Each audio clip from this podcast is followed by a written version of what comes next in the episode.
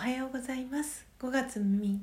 日曜日朝5時になりました。Awakening to True Love 真実の愛に目覚めたいあなたへをお聞きの皆様おはようございます。パーソナリティのコーヒー瞑想コンシェルジュスジャータ千尋です、えー、今日オープニング噛みました。5月3日です、えー、今朝はですね35回目の放送です、えー、毎朝お聞きいただいている皆様、えー、いつも本当にありがとうございます、え毎朝4時55分から YouTube でライブ配信を行い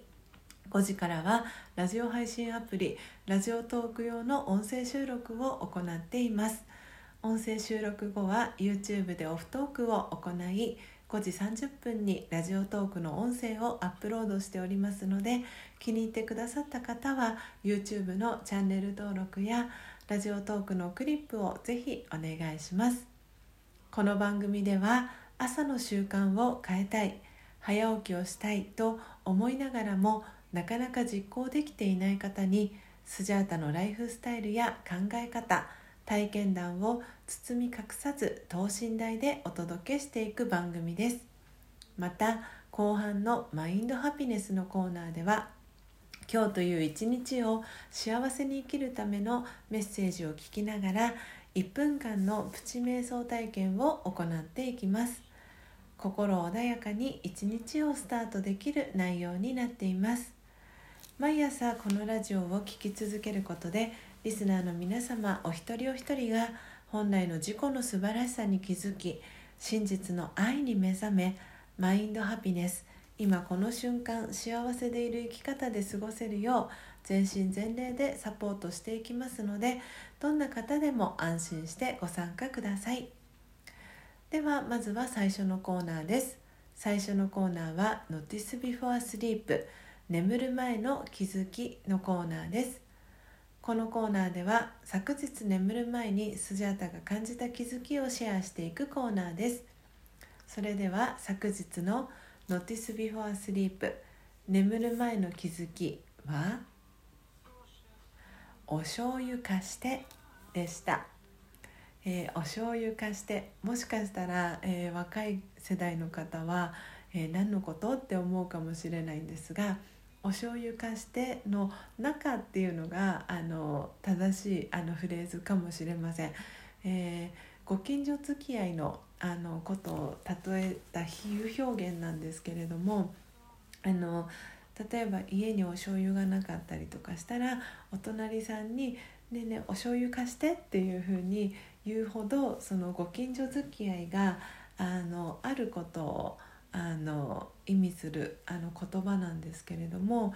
あの前以前にもこの、えー、ラジオトークの中でお話ししたかもしれないんですがあの私とパートナーのタカさんのお家の3軒隣に、えー、スリランカ人の旦那さんと日本人の奥さんのご夫婦があの住んでるんですが、えーと、そことのあのつながり関係っていうのがまさにこの「お醤油貸して」の中なんですね。で最近新たにあの隣のあのアパートに住んでいる、えーと、25歳の男の子がいるんですけど彼があのバイクが好きな男の子でであの私たちのアパートのところの駐車場にバイクを置くっていうことをきっかけにあの最近本当昨日初めまして私したんですがあの仲良くなりましてなんであのなかなか今のこのご時世っていうのはそのお醤油貸しての中って難しくなってきてるかと思うんですね。ですがそんな中であのこうやってあのお醤油貸しての中っていう風なつながりがあるっていうことはすごくあの支えになるしあのこのコロナウイルスであの外に出られないっていう中での大切なその人とのつながりになるのかなっていうふうに、えー、気づきがありました、えー、以上、えー、Notice Before Sleep 眠る前の気づきのコーナーでした。では続いてのコーナーです、え続いてのコーナーは Morning Thought。あなたは朝一何を考えましたか？ということでこのコーナーでは、えー、朝一ですね。スジャータが何を考えたかを皆さんにシェアしその考えが朝の瞑想を通じてどのようにえ変化したかをお伝えしていくコーナーです。YouTube をご覧の視聴者の方はメッセージ機能から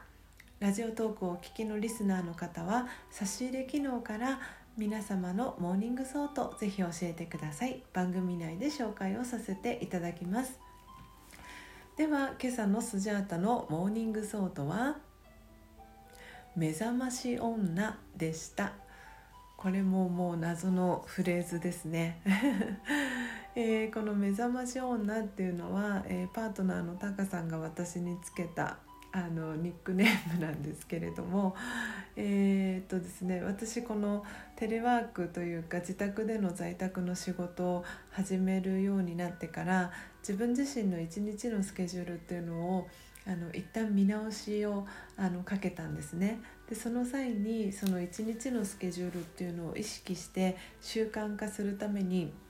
分刻みで目覚まし時計をセットしてたんですね。でその目覚ましのあの音声っていうのが3分クッキングの「タッタラララララタッタ」っていうやつなんですけどなんでそれがその分単位で 必ずなるんですねなのでそのいつしかそのタカさんにあのその目覚ましが鳴るたびに私は目覚まし女っていう風に呼ばれるようになりましてでただこのあのラジオトークのあの放送ももう35回を超えてで気づけばその3週間以上何かを習慣化させるのに21日かかるっていうふうに言われていてもうその21日っていうのはもう優に超えていて気づけばその自分の中に自然とその今まで目覚ましをかけていて意識していたものがもう習慣化されたことに気づいたんですね。でなんでこの際だからもう目覚まし音をもっと優しい音に変えようっていうふうに今日の朝の瞑想であの考えが変わりました。あのそうすることであの自分だけではなくてその相手に対しても、うん、ちょっと優しい気持ちを持てるのかなっていうあの気づきが今朝はありました、えー、いかがでしたでしょうか、えー、今日のスジャータの morning thought が皆様にとって今日一日を過ごす中でのささやかなヒントになれば幸いです。以上 morning thought のコーナーでした。それでは最後のコーナーです。最後のコーナーは mind happiness。今日という一日を幸せに生きるための瞑想コメンタリーをスジャータが読み上げます。コメンタリーとは音声ガイドのことを意味します。そのコメンタリーを聞きながらイメージを膨らませてみてください。最初はうまくできなくても大丈夫です。まずはご自身の心に響くキーワードを一つピックアップするところから始めてみてください。それでは今日の瞑想コメンタリーです。今日の瞑想コメンタリーは「考えは種」です。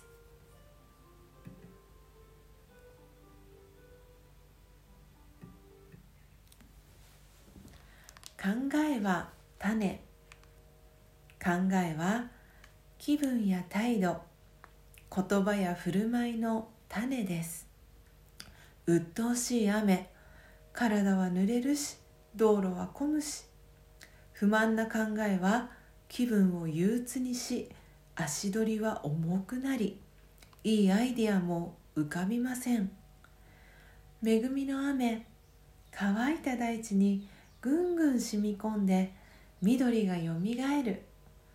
肯定的な考えは気分をリフレッシュさせ元気になり新しい発想が出てきます。どちらの種をまきますか？選ぶのはあなたです。オームシャンティ。いかがでしたでしょうか？今日の瞑想コメンタリーは比較的、えー、短い、えー、内容でしたが、えー、いかがでしたでしょうか、え考えは種ということでお届けしました。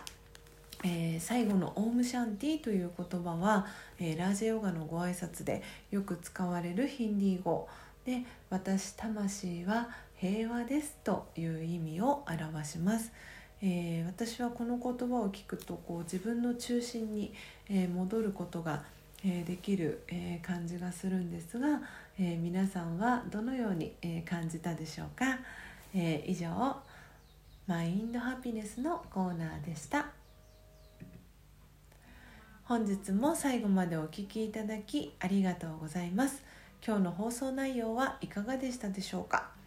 えー、ラジオトーク、えー、お聞きの方は音声だけなのでちょっともしよかったら YouTube を、えー、この後見ていただきたいんですが、え実はですね今日も白い洋服を着て、えお届けしました、え白い洋服、え着るとですね気持ちがこう凛とする、え感じがします、えもうだいぶ暖かくなってきたのでそろそろ皆さんも衣替えに、え入る季節かなというふうに思います。えー、ぜひゴールデンウィーク、えー、有意義にですね過ごしていただければと思います。えー、明日もですね朝5時30分に音声配信をお届けしますのでどうぞお楽しみに。Awakening to True Love 真実の愛に目覚めたいあなたへ。ここまでの放送はコーヒー瞑想コンシェルジュスジャータ千尋がお届けいたしました。今日もマインドハピネスな一日をお過ごしください。また明日お会いしましょう。さようなら。